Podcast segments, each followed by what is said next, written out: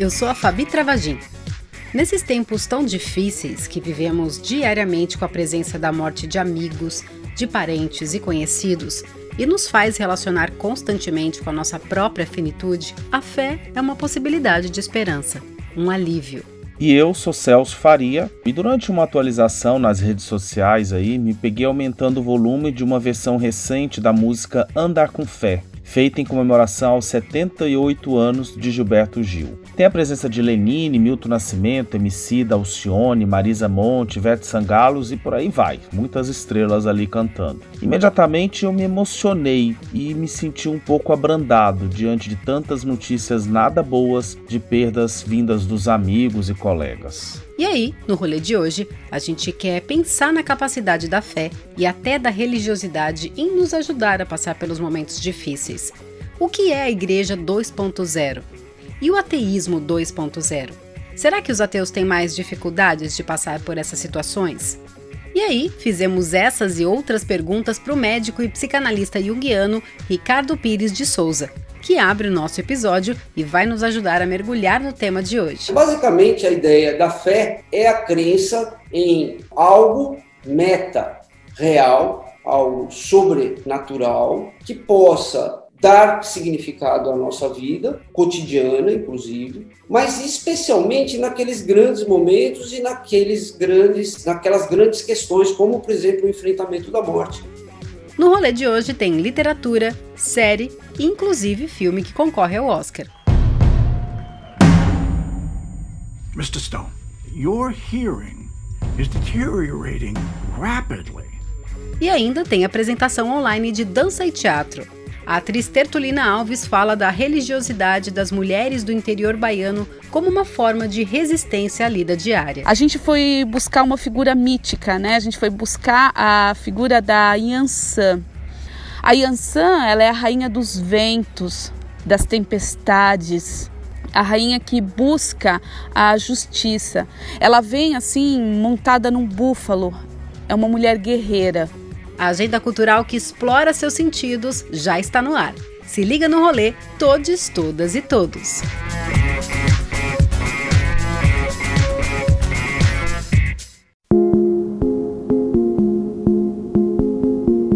Ora, a fé é a certeza daquilo que esperamos e a prova das coisas que não vemos, diz a Bíblia Sagrada. Já o ateu convicto Alain de Botton sugere a substituição da religião pela filosofia. Mas como a fé pode ser importante para tratar as grandes questões humanas? O Celso falou com o psicanalista Ricardo Pires de Souza. O Ricardo é médico de formação, tem doutorado em medicina na USP e é psicanalista e hoje presidente do Instituto Jungiano de São Paulo. As ideias do Carl Jung nos interessou muito aqui porque a religiosidade é um elemento fundamental na teoria dele, uma vez também que ele era filho de um pastor da igreja luterana. Ricardo, hoje nosso programa aqui ele tem como tema, né, a fé não costuma falhar, né, a música do Gilberto Gil aí. Até que ponto assim, você acha que a fé ou a religião pode ajudar as pessoas a, a, passarem por esse momento tão difícil aí do Covid, perdas de pessoas queridas, e também o tempo todo a gente está se relacionando aí com a nossa própria possibilidade de morte também, né? Como é que a fé pode nos ajudar? Bem, eu gostaria de agradecer primeiro esse convite, não é, que você me fez, tão gentil, e a possibilidade de estar conversando um pouco aqui de uma forma digamos, um tanto informal a respeito de um tema muito complexo. Então, de cara, eu gostaria de dizer que não tenho as respostas ou todas as respostas e nem longe disso. Provavelmente essa passagem, vamos dizer assim, de humanos arcaicos para humanos modernos, ela se deu quando nós começamos a sepultar os nossos mortos de forma ritualística. Então, essa, essa prática de sepultamento, ela já demonstra um, um olhar para dentro de si mesmo, um olhar introspectivo e a ideia de que podemos lidar com realidades que estejam para além das nossas, da nossa realidade imediata, da nossa realidade concreta. Até.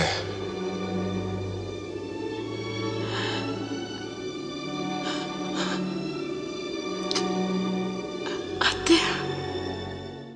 Acho que uma segunda questão importante é uma necessidade intrínseca que existe em todo ser humano de procurar significado e sentido para a vida. E, evidentemente, isso acaba incluindo a ideia do pós-vida ou pós-morte, não é? é? O ser humano ele tem uma característica que outros seres vivos não têm, que é ter conhecimento da própria morte. Ou seja, a gente reconhece, a gente sabe que nós, cada um de nós individualmente, irá morrer.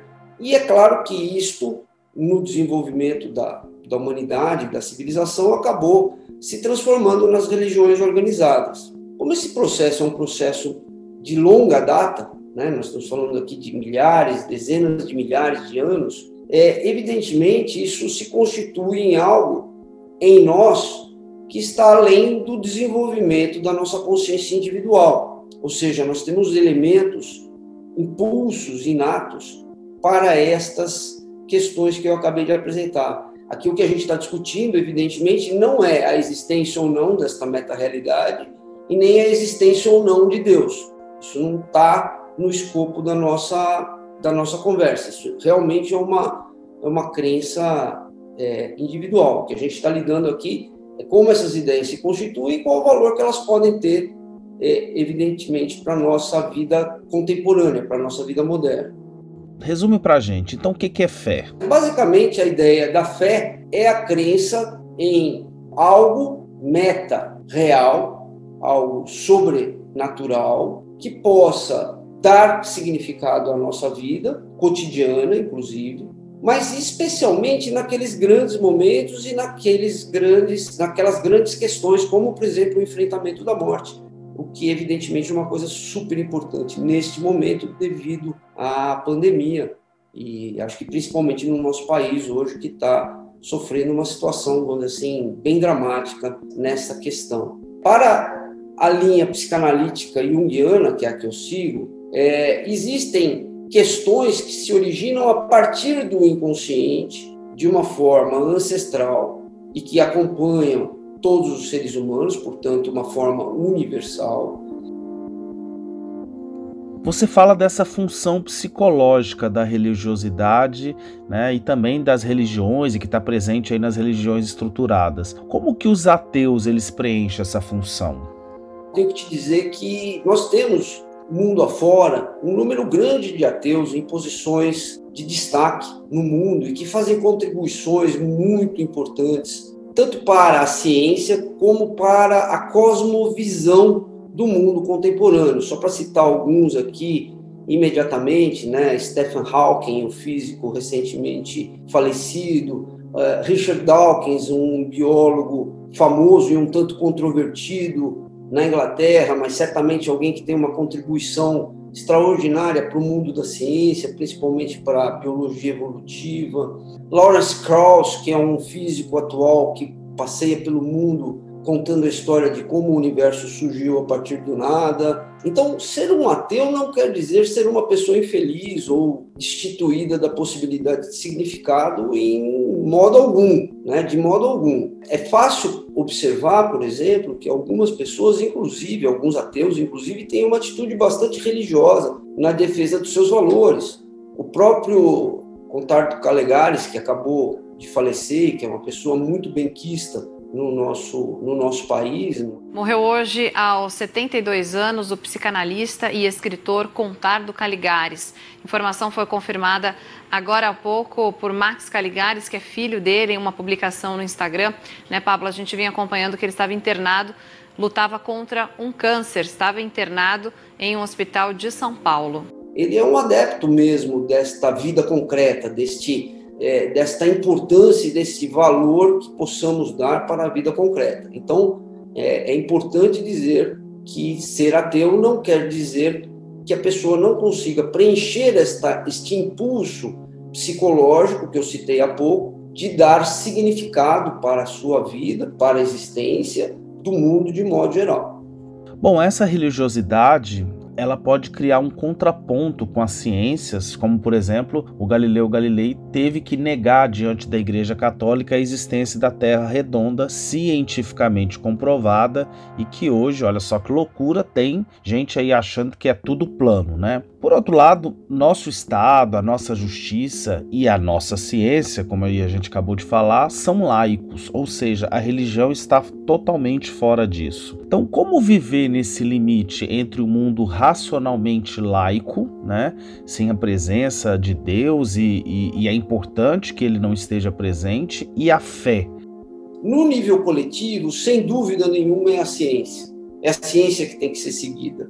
Então, neste momento de pandemia aqui no nosso país, evidentemente o uso de máscara, o isolamento social é, e a vacinação, evidentemente, todos que puderem têm que se vacinar o mais rapidamente possível, né? Isso, essa é a defesa que pode ser feita, não, não existe outra defesa a ser feita. Do ponto de vista pessoal, evidentemente, é muito importante que cada um tenha, sim, seus pontos de apoio, seus pontos de sustentação. Dizer, além, é, quando eu falo de que uma parte da gente pode ser ateia e a outra parte religiosa, eu estou falando de uma espécie de sincretismo e não exatamente de uma oposição. No Japão é muito interessante esse fenômeno, porque a maior parte da população japonesa é shintoísta e também budista. O shintoísmo, que é uma religião ancestral, ela é uma forma de animismo. Não é? Então, através do shintoísmo, por exemplo, o Monte Fuji tem alma, os rios têm alma, as pedras do jardim, dos jardins japoneses têm alma. Já o budismo, que é mais conhecido, digamos assim, aqui no, no, no Brasil, no Ocidente, e é importante notar que existem, existe mais de uma versão do budismo, então não existe só um budismo, como não existe só um cristianismo. Ela é dita, é, ela é uma religião mais estruturada, no sentido de ter, é, vamos dizer assim, uma, uma congregação, livros é, religiosos, etc.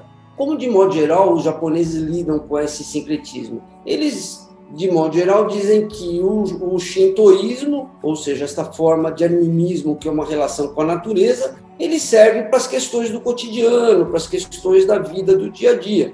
Para as grandes questões, para aqueles grandes momentos, basicamente, como você perguntou logo no começo, a ideia do enfrentamento da morte, exatamente um desses grandes momentos. Então, existe o budismo.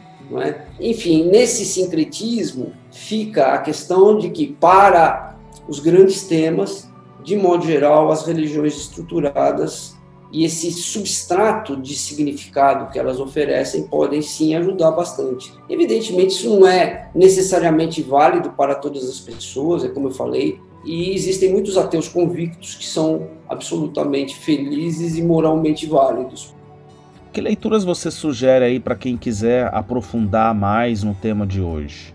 Eu gostaria de começar citando, por obra de ofício, um livro, na verdade, um capítulo de um livro, que é o primeiro capítulo do livro O Homem e seus Símbolos. Esse livro foi editado pelo Carl Jung, mas também por outros autores. Eu gostaria, se você me permitisse, de ler um trechinho então, aqui, abre aspas, há um forte argumento a nos estimular ao cultivo de pensamentos que não se podem provar. É que são pensamentos e ideias reconhecidamente úteis. O ser humano realmente necessita de ideias gerais e convicções que lhe deem um sentido à vida e lhe permitam encontrar seu próprio lugar no mundo pode suportar as mais incríveis provações se estiver convencido de que elas tenham sentido. Fecha aspas. Carl Gustav Jung, no capítulo Chegando ao Inconsciente do livro O Homem e seus Símbolos. Eu gostaria de trazer um livro chamado Siddhartha, um livro que foi publicado em 1922, da autoria de um escritor suíço chamado Hermann Hesse, provavelmente conhecido de muitos de vocês. Ele é um, ele ganhou o Prêmio Nobel de Literatura de 1946 por sua obra, né, e esse livro Siddhartha é um livro muito especial. E ele conta a história de um personagem chamado Siddhartha que não é o Buda, ele chega a se encontrar com o Buda no meio da trajetória do livro, não é?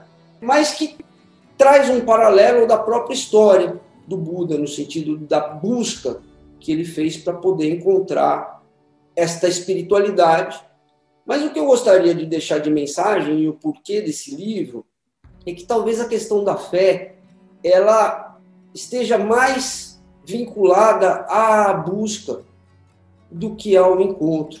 E é isso que o, o livro nos traz, é, é sobre isso que o livro trata, sobre a busca. E isso é uma crença que eu carrego comigo realmente, né? Ser humano é buscar.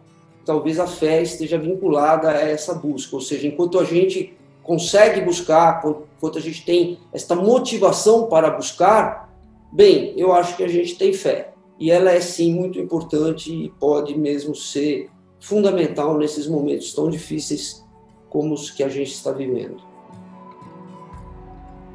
Doutor Ricardo, muito obrigado aqui pela sua participação e conversa. Ajudou muito a gente a entender e dar um ponto de partida em toda a complexidade do tema de hoje, que obviamente a gente está longe de conseguir esgotar aqui. E eu já deixei, pessoal, os livros recomendados por ele aqui no player.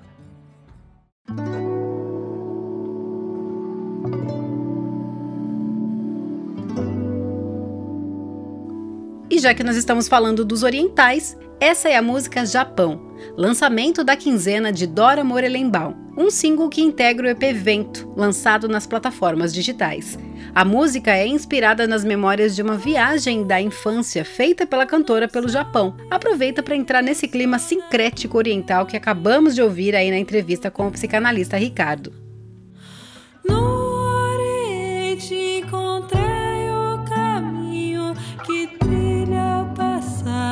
Até lá,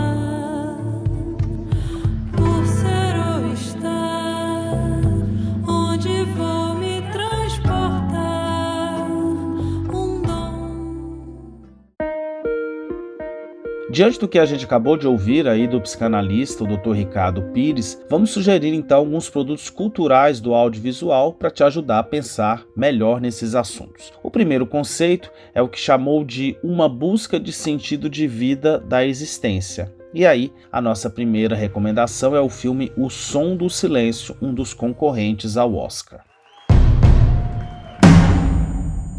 Mr. Stone, your hearing is deteriorating rapidly. And the hearing that you have lost is not coming back. Ruben, interpretado por Riz Hamed, é um jovem baterista de uma banda de heavy metal que gradualmente vai ficando surdo. Eu concordo que a tradução do título é um pouco equivocada. Assim, Sound of Metal chega aqui com esse nome nada a ver, o som do silêncio, que no longa faz todo sentido no último ato da jornada de Ruben. A direção é do norte-americano Darius Marder e é uma boa reflexão sobre a ausência do som, que o protagonista vai buscar apoio num grupo cristão. E aí, mesmo sem ser religioso, a busca desse som se mistura e mostra-se como a procura de significado existencial. E aí eu não vou falar mais nada, que vai virar um pouco de spoiler mesmo. E a originalidade do filme está em colocar o espectador na posição de Ruben ao perceber a angústia gradativa de ir perdendo a sua audição. O filme tem seis indicações ao Oscar como melhor filme, ator e ator coadjuvante para o Paul Rassi, que vive o líder da comunidade que o recebe, e ainda concorre em roteiro original, edição e som. Bom, som merece, porque sem dúvida essa possibilidade de colocar a gente ali com o ouvido do protagonista faz toda a diferença. O filme está disponível no Amazon Prime. For me, those moments, that place will never abandon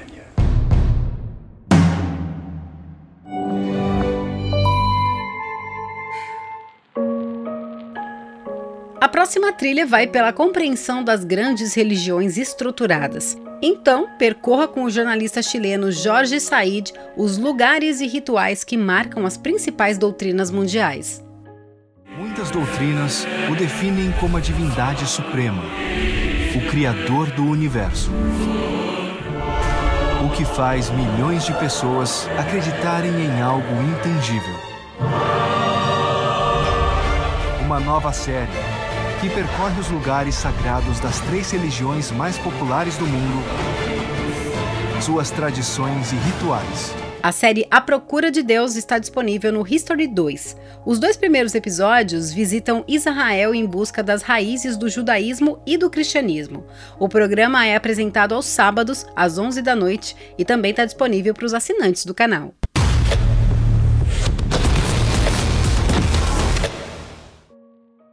Mais um tema importante é a morte. Existe algo depois daqui? Para onde vamos? Então, não deixem de ver a série Vida Após a Morte, que chegou em janeiro no catálogo da Netflix e trata de relatos de pessoas que viveram uma experiência de quase morte. The question of what happens after we die has intrigued humans for as long as we've been around. As histórias são inspiradas no livro Survive Death, da jornalista e escritora Leslie King. São seis episódios com relatos sobre o que aconteceu com essas pessoas que ficaram entre a vida e morte. O que, que elas viram, o que sentiram e como que isso ajudou nos conhecimentos atuais de morte, vida, ressurreição e pós-vida. I think I'll be asking questions till the day I die. Again.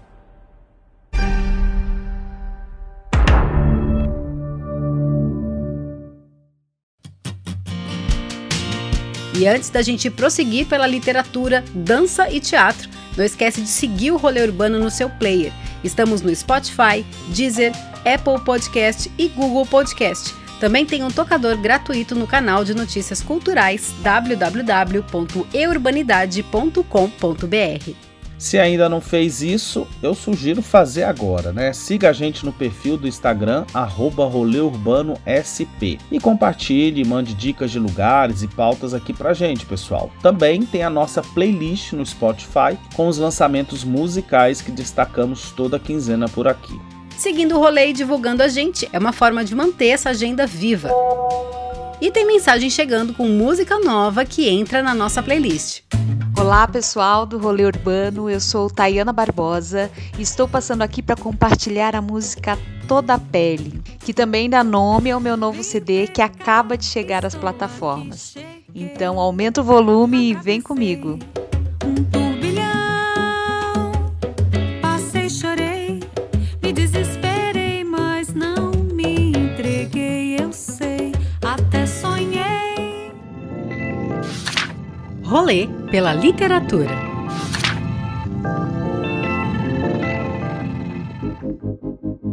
Você já ouviu falar em Igreja 2.0? É, assim como o home office virou rotina no mundo do trabalho nos tempos de reclusão, as congregações tiveram que levar os seus cultos para as plataformas digitais. Indo muito além aí de pensar a importância dos encontros para a obtenção de dízimos e ofertas, lembre-se que o conceito elementar da igreja é o de reunir pessoas diferentes para comungar, que a Covid nos obriga a se isolar. Bom, mesmo que alguns juízes aí insistem no contrário, né? A gente sabe que alguns grupos religiosos, principalmente os pentecostais, já estavam um pouco mais preparados para isso. O que importa é que, diante do distanciamento social, acabou se gerando a formação de uma nova igreja, a 2.0. Então, de 2012, confira o livro Cyberreligião A Construção de Vínculos Religiosos na Cybercultura. O livro, de 160 páginas, é do historiador e doutor em comunicação e semiótica pela PUC São Paulo, Jorge Miklos. E mesmo que a obra seja antes da pandemia, tem importantes reflexões sobre as alterações das experiências religiosas nesses ambientes virtuais. E você já ouviu falar de ateísmo 2.0? Esse é o conceito central do filósofo formado pela Universidade de Cambridge, Alain de Botton. Ele propõe que, tendo como premissa que Deus não existe, é necessário e desejável que se absorva alguns elementos úteis das religiões, como comunhão, as virtudes, o louvor, empatia e por aí vai. Inclusive, ele diz que, enquanto as redes sociais e a criação das bolhas dos iguais, a igreja é um espaço muito mais propício em aceitar com algumas opiniões diferentes em nome de uma fé. Alan tem vários livros nas prateleiras, mas comece com Religião para Ateus, de 2011, que tem 272 páginas. E olha, Fabi, quem quer dar um overview aí nesse conceito de ateísmo 2.0, que tem lá a sua originalidade, tem um TED Talk disponível. Eu vou deixar o link aqui no play para quem quiser ver. E nos inéditos e aproveitando a Páscoa, acaba de ser lançado Jesus, um breve roteiro histórico para curiosos, escrito por Alex Fernandes Borrer, professor do Instituto Federal de Minas Gerais. A obra, com 222 páginas, com uma escrita simples e objetiva, propõe um mergulho na mais importante figura do cristianismo. Uma análise do chamado Cristo histórico em contraposição ao Cristo divino, dos milagres e que ressuscitou no terceiro dia. Os links dos três livros já estão disponíveis no player. Bora pro último bloco? Tudo certo e tudo bem. Saudações, rapa do rolê urbano. Aqui quem vos fala é Sergião Crua Função, passando aqui para compartilhar o nosso novo single da música Motivos para Seguir, com a ilustre participação de Thaís Calhado, produção musical Danilo Sanches e Michel Castro. Já está disponível em todas as plataformas digitais, ok? Muito obrigado e tamo junto. Como sempre foi, porque os fracos não tem vez, não tem chance, não tem boi. A vida não é GTA, mas tem manobras e truques. E se não for ligeiro, toma prega igual no Snook. O último conceito que nós vamos destacar aqui hoje é o sincretismo, que além de ser um traço importante da religiosidade brasileira, tem muito da resistência dos negros durante a colonização portuguesa. Assim, força, resistência e o sincretismo presente nas relações das mulheres do interior baiano fizeram parte da pesquisa de Sertão Sem Fim, peça que teve temporada presencial no início desse ano, seguindo todos os protocolos de segurança, e agora está disponível em versão online. E, olha que legal, para o público de todos os lugares, né? Olá, eu me chamo Tertulina Alves, eu sou atriz e idealizadora da peça Sertão Sem Fim. Tertulina Alves voltou a Macaúbas, no interior da Bahia, onde passou a infância para conversar com as mulheres da região e assim buscar material sobre o universo mítico e místico feminino nesse lugar de religião fortemente sincrética, que foi uma forma do Brasil colonizado pelos portugueses católicos incorporar seus deuses das matrizes religiosas africanas. E aí, Tertulina, para você e neste universo aí do sertão sem fim, a fé também não costuma falhar? Primeiro, para a gente ter, fazer teatro, a gente tem que ter muita fé. Porque a gente está lidando com o invisível. No início, quando você começa a fazer um projeto, você não sabe se você vai conseguir concretizar esse, essa peça, se você vai conseguir levar adiante esse projeto. Então você tem que ter fé todos os dias. Para construir a, a personagem central, a Bástia, a gente foi buscar uma figura mítica, né? A gente foi buscar a figura da Yansan. A Yansan, ela é a rainha dos ventos, das tempestades, a rainha que busca a justiça. Ela vem assim montada num búfalo, é uma mulher guerreira. E a Bastia, né, a nossa personagem central, ela é uma amazona ela monta cavalo, é uma mulher guerreira e a partir de um, um acontecimento na vida dela, ela parte em busca de, de justiça. Então, nesse sentido, ela também é uma personagem que tem muita fé. Ela é devota de Nossa Senhora. Ela não é uma uma personagem que ela vai à igreja, que ela vai aos cultos. Ela tem uma fé que é uma fé silenciosa, uma fé onde ela conversa, tem uma intimidade com a Virgem Maria, ela conversa com a Virgem Maria. E tem uma frase da Yansan né, que dizem a respeito da Yansan que eu gosto muito. Né? Ela, a frase diz assim: Ela faz da insegurança a sua força, do risco de morrer seu alimento. Então, a fé, ela nunca falha. O texto é de Rudinei Borges dos Santos e conta a história de Bastia, como a Tertulina acabou de contar aí, desde o nascimento até a viuvez, na sua lida com o trabalho, família e o mundo externo. E aí vai naquela perspectiva de pensar o sertão além da limitação de ser um espaço, lugar ou região, que a gente já tratou aqui em episódios anteriores. E aí ele pensa o sertão mais como um modo de ser, pensar e também de resistir. É uma história que conta de uma mulher que sofreu uma injustiça e ela parte em busca de justiça. A história que vocês vão ver é um protagonismo feminino, é uma força de uma mulher. Então, espero que vocês gostem e acompanhem essa história de Bastia, que é a história de muitos e muitos brasileiros e brasileiras.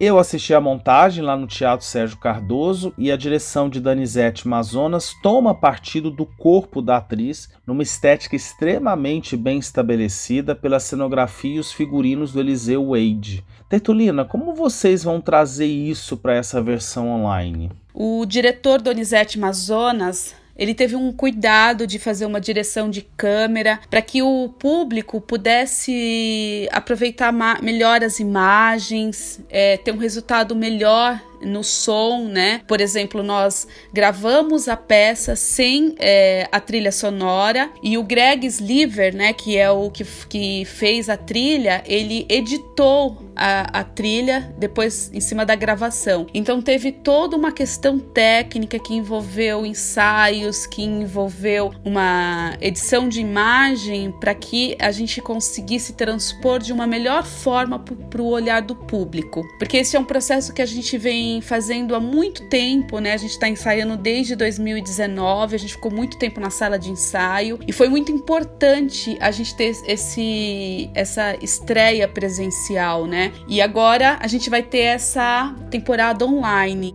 Muito bom, Tertulina, muito obrigado pela sua participação e aí fica à vontade para convidar o nosso público aí. Estão todas e todos convidados a assistirem a peça Sertão Sem Fim, que vai acontecer do dia 2 de abril até o dia 11 de abril, sexta, sábado e domingo, sempre às 9 horas. No canal do YouTube da Movicena Produções. Venham! Esses horários, dias e o canal do YouTube já estão aqui no play do programa. Eu vou também aproveitar e deixar o link para quem quiser ler a crítica que eu escrevi após assistir o espetáculo em fevereiro aí de 2021. Anda com fé, eu vou, que a fé não costuma falhar. Anda com fé, eu vou, que a fé não costuma falhar. Andar com fé eu vou, que a fé não costuma falhar. Andar com fé eu vou, que a fé não costuma falhar. E não podia ser mais óbvio e necessário do que a gente terminar o episódio com a versão de Andar com Fé, em comemoração aos 78 anos de Gilberto Gil, que tem a abertura feita por Chico Buarque. E depois dele, só tem estrelas. Ouve só. Andar com fé eu vou, que a fé não costuma falhar. Andar com fé eu vou, que a fé não costuma falhar. Andar com fé eu vou, não costuma falhar. Se a fé nunca costuma falhar, não importa a sua religião, seita ou até mesmo ser ateu. Aqui no rolê, o que vale é te fazer pensar nisso pela lente das artes. Tchau, pessoal, até o próximo episódio. Este programa teve áudios dos filmes Host e Os Dez Mandamentos trailer de O Som do Silêncio, da série Vida Após a Morte, e teaser de A Procura de Deus, da History 2. Esta é uma produção da Urbano Produtora, roteiro e produção executiva de Celso Faria e apresentação e edição de Fabi Travagin. Se apega na sua fé e sigamos firmes. Um beijo e até o próximo Rolê Urbano.